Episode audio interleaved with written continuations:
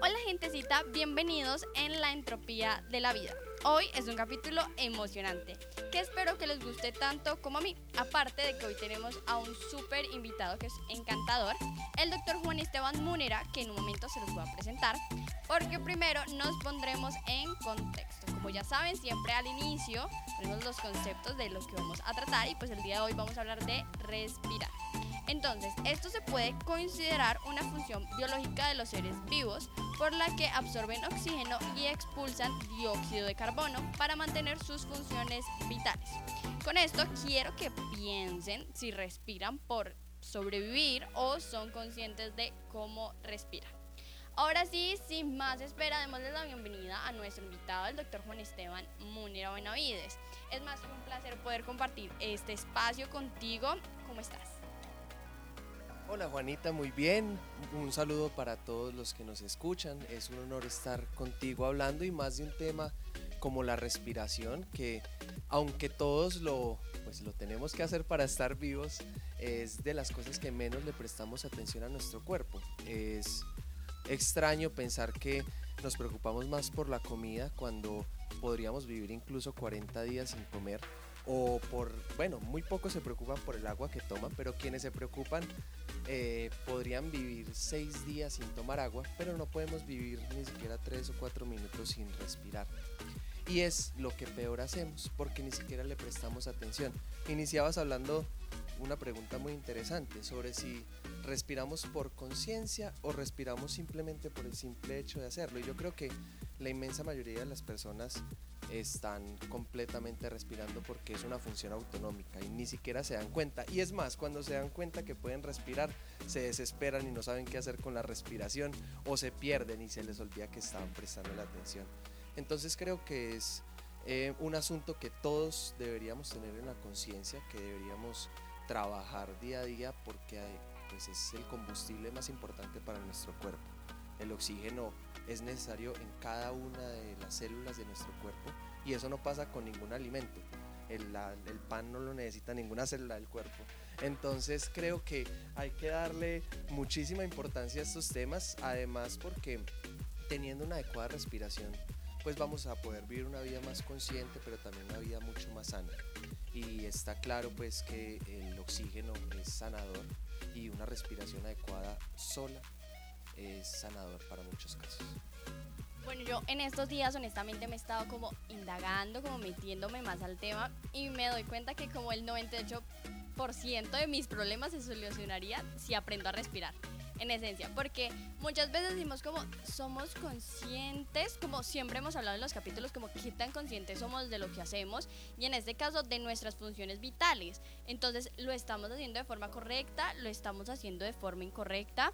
Entonces, aquí tenemos como varias preguntas, varias preguntas ah, hacia lo que vamos a guiar. Entonces, la primera de ellas, y yo creo que me la he hecho un montón de veces, es cómo iniciamos a tener una respiración consciente. Bueno, lo primero y más importante es preocuparse por la respiración, ¿cierto? Saber que tenemos una respiración y que cumple un papel biológico importante durante las 24 horas del día, que pues estamos, sea despierto, sea dormido, haciendo lo que sea que estemos haciendo. Entendiendo eso, hay que hablar de muchísimas cosas para hablar de respiración saludable.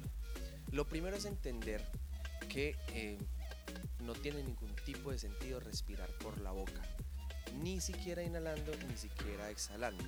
Somos los únicos animales que existen en este planeta que respiran por la boca.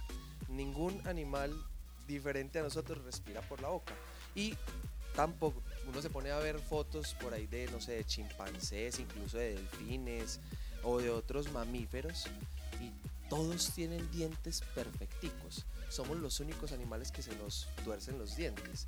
Y entonces uno se pregunta por qué. Claro, resulta que acontece que los niños desde los 5 años, al comer leche, al, al, comer tantas cosas que hacen, pues que generan alergias en, en el cuerpo humano, empiezan a taparse la nariz o tienen algún resfriado, tienen algún problema e inmediatamente cambia su patrón de respiración a por la boca. Entonces empieza a respirar todo el tiempo por la boca y eso genera problemas óseos y tuerce los dientes. Por eso somos los únicos animales que existen que tienen los dientes torcidos y por ende que respiramos también por la boca. ¿Qué hay que hacer entonces para tener una respiración saludable? Lo primero y más importante es saber que debemos respirar por la nariz. La regla es la siguiente. Debemos respirar por la boca tantas veces como comemos por la nariz. Es decir, no deberíamos respirar ninguna vez por la boca, ni siquiera para exhalar. Entonces es muy frecuente que uno vea gente haciendo ejercicio como una loca y pegado cuando no tiene ningún tipo de sentido, no se está oxigenando adecuadamente. Voy, quiero hacer una diferencia aquí para empezar y es que es diferente respiración y ventilación. La respiración es un proceso inconsciente porque ocurre a nivel celular. Es cuando las células utilizan ese oxígeno, lo intercambian por CO2 para producir energía, pues que eh, viene en forma de ATP, en una partecita chiquitica de la célula que se llama la mitocondria. Pero la ventilación es ese proceso de entrar y sacar aire por la nariz. También por la boca, pero ya sabemos que eso no es ventilar adecuadamente. Entonces el primer paso es respirar siempre por la nariz. Lo siguiente es que yo quiero que todos ustedes que nos están escuchando piensen, o si tienen un niño en casa, véanlo respirar, o cómo respira un bebé. Y no siempre ve que un bebé respira en el estómago, que cuando inhala el estómago se infla y que cuando exhala el estómago se contrae. Pero, ¿qué pasa? Que los niños pues están corriendo por todos lados, se golpean, se, bueno, se aporrean o les da enfermedades o tienen un papá que lo ve respirando por el estómago y le dice es que no debería respirar por el estómago, que es muy frecuente. Entonces llegan muchas personas a la consulta a la que le ponen que, de niño les pusieron libros y cosas en el estómago para que no respiraran por ahí. Especialmente las mujeres, porque se ven barrigonas, entonces no se pueden ver barrigonas porque se supone que son mujeres. Cosas que pasan en esta cultura y entonces les quitamos los patrones de respiración normales a los niños y dejan de respirar por el abdomen, que es como deberíamos respirar. Y entonces cuando yo quiero que todos ustedes intenten en casa y tomen una respiración profunda. Y cuando yo les digo que tomen una respiración profunda, por lo general lo primero que pasa es que suben los hombros o suben los brazos y creen que eso es una respiración adecuada, pero no podría estar más lejos de la realidad porque una respiración adecuada debe ser con el diafragma, o sea, con el abdomen. Debe sentir uno que se expande el abdomen 360 grados. No es inflar la barriga como una obesidad ahí, sino expandir el abdomen completamente y es todo un trabajo. Precisamente por eso es necesario muchas veces acudir a centros de respiración donde permitan pues, volver a esta respiración más tradicional. Entonces he dicho dos pasos. Lo primero es que sea nasal, siempre por la nariz. Lo segundo es que sea diafragmático o abdominal. Lo tercero es que no suene. Una respiración nunca debe sonar. Debe ser completamente lenta para que nos escuche el aire pasar fuertemente. Cuarto, la respiración no debe ser amplia en volumen, sino que debe ser profunda. Es decir, cuando yo digo amplia en volumen, entonces sería como yo lleno como si fuera una bomba. No, lo ideal es que sea lenta y suave y que sea prolongada. Y aquí va el quinto punto, respirar menos. La comunidad médica cuando se le pregunta hoy cuánto cree que, pues cuánto es una respiración normal, dicen que entre 12 y 20 veces. Sabemos ya que respirar de 12 a 20 veces no es adecuado que no permite oxigenar adecuadamente el cuerpo y vemos como incluso los que ponen a respirar artificialmente en cuidados intensivos los ponen a respirar 18 y 20 veces por minuto.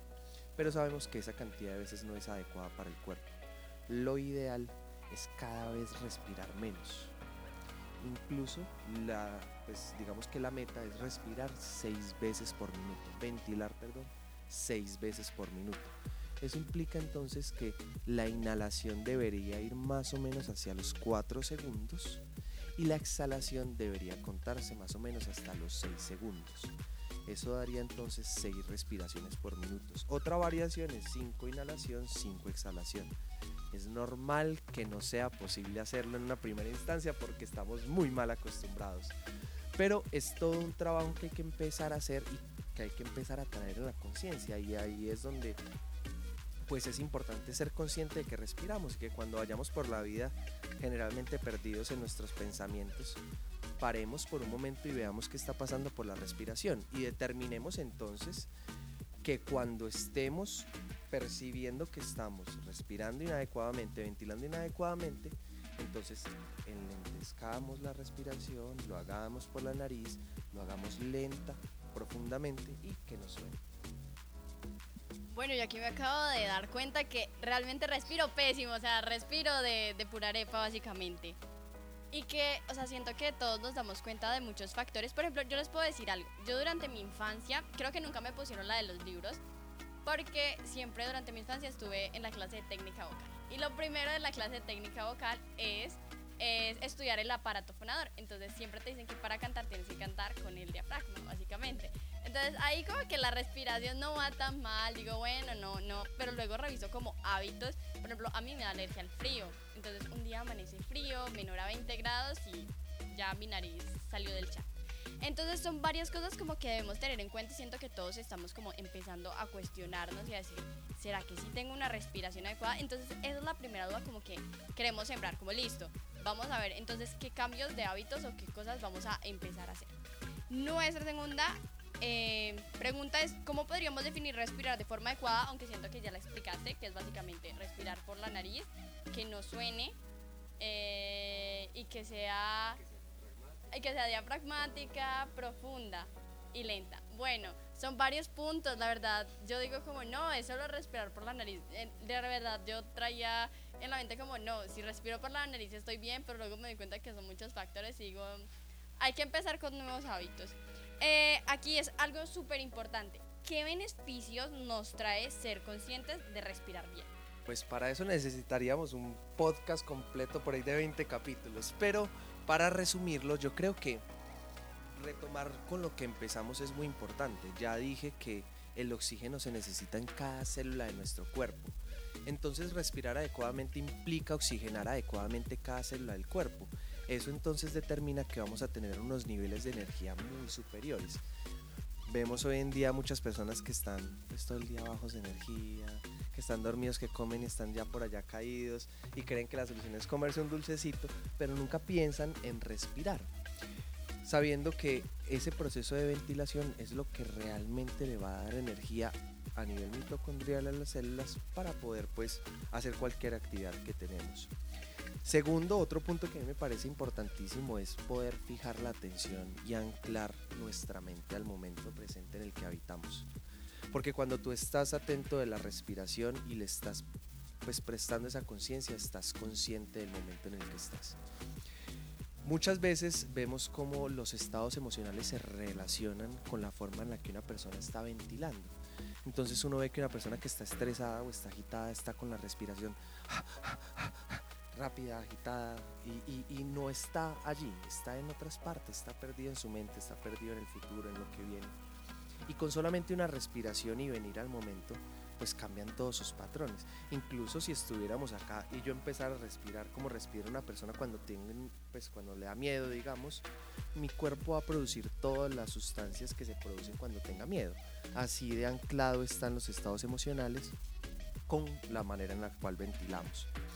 Otra parte fundamental yo pienso es en el desempeño que tenemos en el día a día, especialmente las personas que hacen actividad física, pero aplica para cualquier persona, para estudiar, para leer, para hacer ejercicio, para caminar, incluso para ver un programa de televisión sentado.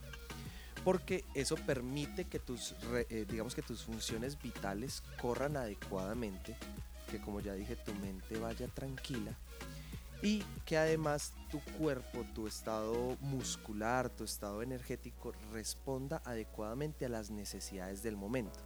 Entonces la idea de, cambiar esta respiración no es estar pegado todo el día viendo a ver cómo estoy respirando, sino que en el día a día, sin yo prestar atención, mi cuerpo tenga una respiración adecuada, acorde a lo que necesite en ese momento es muy diferente como uno debería respirar si está simplemente dialogando, aunque hablar es de las cosas que más nos, nos pone problemas para respirar, sino que em, pues también deberíamos darle una, una importancia mayor al tema de cómo nos desempeñamos eh, antes de hacer cualquier actividad con esa respiración, cómo podemos bajar los niveles de estrés, los niveles de ansiedad antes de hacer una presentación en público o cómo podemos mejorar nuestro cuerpo para poder rendir adecuadamente en una carrera que tenemos o en un baile que tenemos que hacer. Entonces creo que realmente hay muchísimas eh, pues herramientas que nos permite tener una respiración adecuada y que lográndolas desarrollar pues tenemos un cuerpo mucho más preparados para enfrentarnos al día a día que vivimos. Bueno, o sea, siento que son muchos factores y que me encanta, pero ahora vamos, o sea, vamos a ver la parte no tan positiva, ¿no? Entonces es en el hecho de qué sucede cuando no respiramos de forma correcta o cuando respiramos por la boca. Yo creo que cuando yo conocí al, al doctor de las primeras cosas que me dijo fue como si uno respiraba por la boca, eso le quitaba como 8 años de vida. Yo quedé en un trauma como por una semana y yo así de, bueno, y, yo, ¿cómo voy? ¿Cómo voy? ¿Cómo no respiro por la boca? ¿Cómo, cómo hago esto? Porque realmente cuando yo estaba pequeña me pusieron a hacer un, un, estudio donde me inducían al sueño y lo que me dijeron ahí haciéndome el estudio me dijeron es respire por la boca. Entonces yo respiré por la boca y en un momentico me quedé dormida y yo empecé a coger eso para quedarme dormida rápido. Entonces lo cogía como un hábito, aún peor, sí. Yo sé, esos hábitos están letales. Eh, entonces, ¿qué ocurre? Y bueno, el dato traumático sí se los dejo. Pues no sé si será correcto como me acuerdo, pero yo digo que eso me, me, me quedó en la cabeza y yo dije, no, ya, pues ya esta vida que estoy viviendo hay que apreciarla más porque ya tengo ocho años menos. Pues a ver, realmente hay muchísimas cosas que pasan en el cuerpo cuando respiramos por la boca. Quiero empezar por ahí y traer de una vez a colación el tema de la respiración oral en la noche. Es decir, las personas que roncan o que duermen con la boca abierta o que se levantan con la boca seca, que generalmente se relaciona a personas que tienen también problemas en las vías aéreas superiores en la nariz, que están con congestión o que tienes problemas en los cornetes, etc. Y lo que ocurre es que siempre que respiramos por nuestra boca, el aire va a tender a dirigirse hacia la parte alta del pecho. Entonces de entrada incumplimos pues el segundo principio básico de respiración y el primero de entrada pues también porque no está haciendo por la nariz, pero va a llevar a la parte alta de los pulmones. Cuando hacemos eso, inducimos en el cuerpo las respuestas naturales de estrés. Ahorita les contaban que si simuláramos digamos, el estar nerviosos o el tener miedo, nuestro cuerpo liberaría las hormonas asociadas a eso. Lo mismo pasa entonces con el estrés.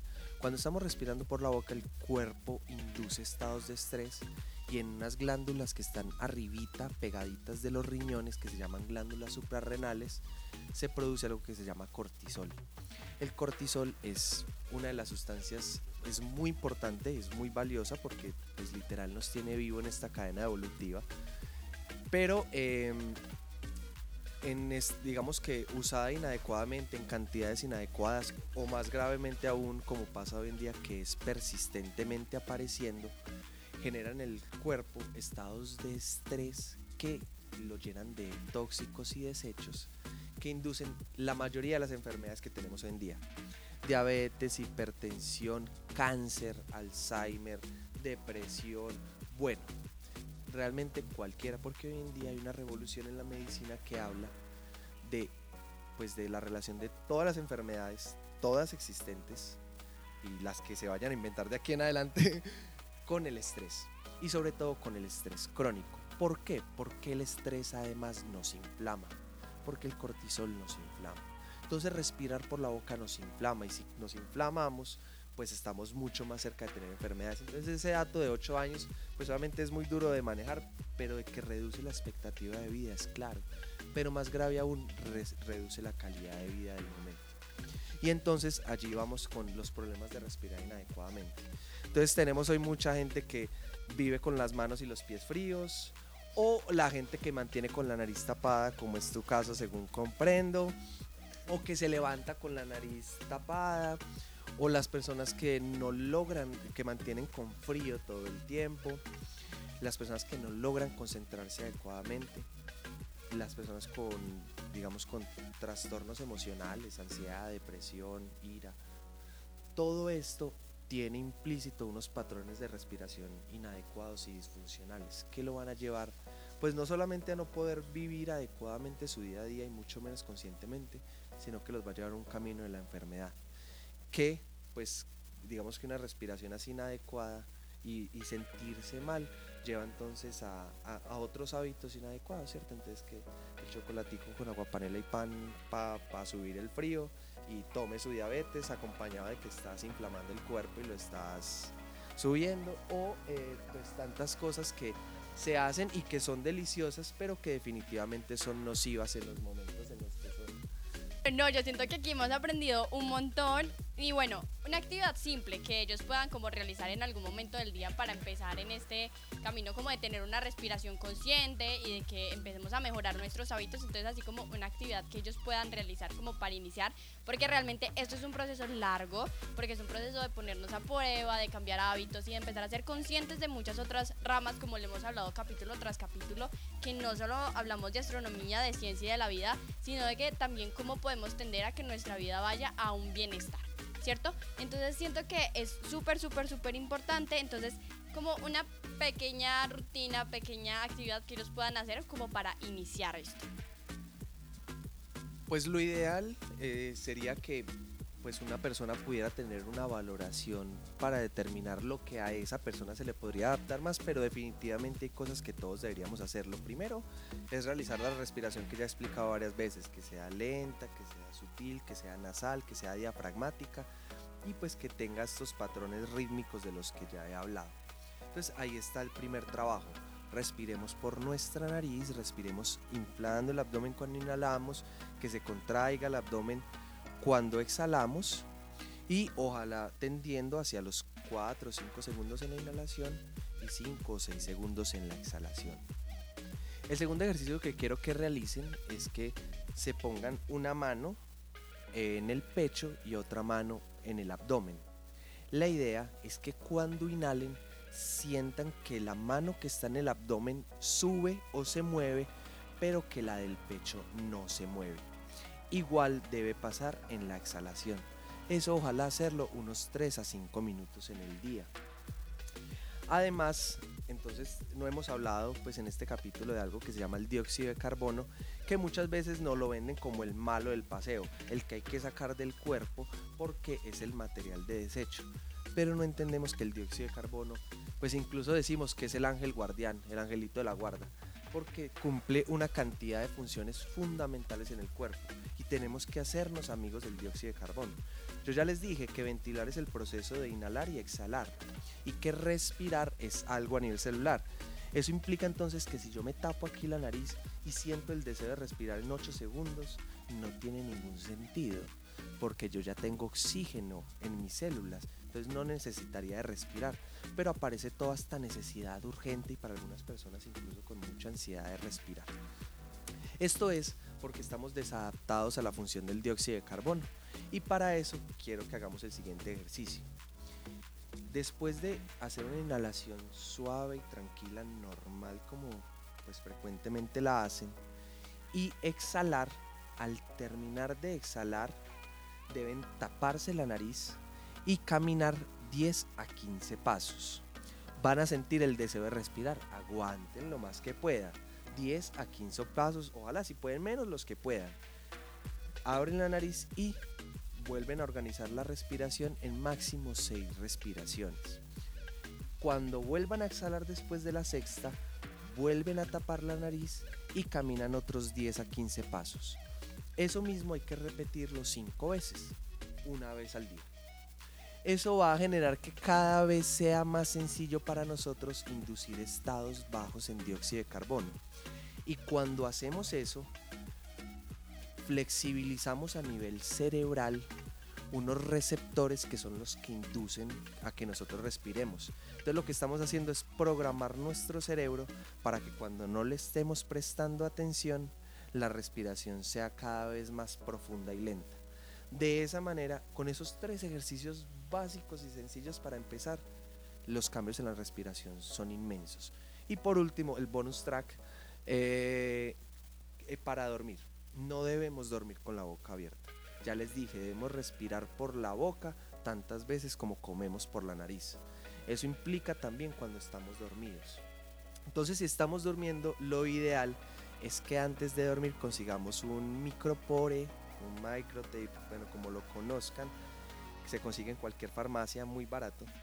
Y antes de dormir pongan la cinta de lado a lado de la comisura labial de los labios y tapen la boca completamente. Si después de decir de esto apareció la cabecita diciendo me muero donde haga eso, tranquilo. Empecemos por dos veces en el día, 20 minuticos, taparse la boca para obligarse a respirar por la nariz. La idea es dormir con ella puesta toda la noche para garantizar que respiremos por la nariz. El sueño, el dormir es el momento en el que nos reparamos, es el momento en el que el cuerpo hace todas las funciones que necesita para volver a estar bien, para que los tejidos se reintegren, para que todo el metabolismo vuelva a su estado normal para prepararnos para el otro día. Y respirar por la boca apaga todo eso. Respirar por la boca frena los sueños. Respirar por la boca nos hace dormir menos plácidamente, nos hace levantarnos más. hace, cuando respiramos por la boca perdemos un 42% más de agua. Entonces nos deshidratamos más y necesitamos dormir con el vasito al lado porque si no nos morimos. Eso es lo que le pasa a la gente que hace ejercicio y respira por la boca. Todo el tiempo está necesitando tomar agua desesperadamente, pero es porque se están deshidratando por la boca, no por el ejercicio que estén haciendo. También deberían taparse la boca. El ejercicio todo el tiempo también por la nariz. Entonces en la noche, taparse la boca cambia, cambia la vida definitivamente. Toda la noche. Bueno, yo con estos ejercicios, yo siento que yo soy la primera que los voy a probar. Yo siento que con dos de tres voy a fallecer, pero, pero voy, a, voy a intentarlos y les voy a estar contando. Bueno, por último, un mensaje que le quieras dejar a la audiencia, algo que les quieras decir, que les quieras comentar para ya irnos al final. Bueno, realmente yo creo que lo más importante es continuar invitándolos a que tengamos conciencia de nuestra vida en términos generales y eso incluye las funciones vitales de nuestro cuerpo porque es lo que nos sostiene en el día a día. Yo creo que todos deberíamos prestarle más atención a cómo ventilamos y a cómo está nuestra respiración porque eso determina cómo están nuestros estados de ánimo determina cómo están nuestros niveles de energía, cómo están nuestros niveles de oxigenación, qué tal es esa respuesta que tenemos ante las, las situaciones de la vida, los problemas de la vida, como dirán algunas personas. Yo creo que necesitamos todos trabajar en la respiración, hacer estos ejercicios, preocuparse, leer. Hay hoy en día muchísimos libros. Em, dentro de esos hay uno maravilloso que se llama Respirar de James Nestor, que es un cambio de vida leerlo y como él, muchísimos otros que están cada vez interesándose más. Yo soy médico y no conozco un médico que hable de respiración hasta ahora diferente a mí, pero sé que cada vez vamos a hacer más. Y si no, pregúntenle a su médico y cuestionenlo y, pues averigüen con él lo que hay que hacer. Pero preocúpese por su respiración y preocúpese por su vida, por cómo están viviendo la vida y si se están haciendo daño o se están haciendo bien, porque somos responsables de todo lo que nos pasa. Y si queremos tener una vida saludable, feliz y plena, necesitamos tomar responsabilidad de las cosas que hacemos, todas. Y eso incluye las inconscientes como respirar. Bueno, yo siento que este mensaje nos dejó open mind. Eh, entonces, como al final, déjanos tus redes sociales donde podemos encontrarte por si tienen dudas y por si quieren seguir obviamente el contenido. Bueno, súper, me pueden seguir por Instagram, eh, la cuenta es arroba Múnera. Allí pues subo mucha información por este mes muy asociada a la respiración, pero vendrán muchas otras cosas nuevas. Adicionalmente allí comparto algunos links de programas de televisión o programas de radio que estoy subiendo sobre temas muy afines a esto para vivir una vida más sana y saludable. Y en general en las redes sociales eh, me encuentran como Juan Esteban Munera. Allí cualquier duda que tengan, estoy para servirles. Bueno, entonces muchísimas gracias nuevamente por compartir este espacio y pedacito de existir conmigo. Les digo que es un ser humano maravilloso y que quiero demasiado y que además he aprendido un montón. Les digo que he aprendido un montón. Eh, entonces, esto ha sido todo por el capítulo de hoy. Yo siento que aquí quedamos con un montón de tareas, con un montón de dudas, pero estos capítulos yo creo que son los que más me gustan. Y los capítulos que siguen yo les digo, están súper imperdibles porque vamos también a hablar de un despertar de conciencia de nuestra realidad. Es un tema un poco también como hablar de los paradigmas que tenemos, un despertar de todo eso que tenemos por dentro. Porque por ahí dicen que despertar es mirar hacia adentro y esa es una frase que vamos a hablar y debatir en nuestro siguiente capítulo y luego vamos a hablar de un tema que últimamente anda muy polémico que también es la política, pero les voy a mostrar una nueva faceta que quiero que todos podamos entender. Eso ha sido todo por hoy. Muchas gracias si has llegado hasta acá. Espero que tengas un hermoso fin de semana si lo estás escuchando un viernes o un hermoso día al día que lo estés escuchando.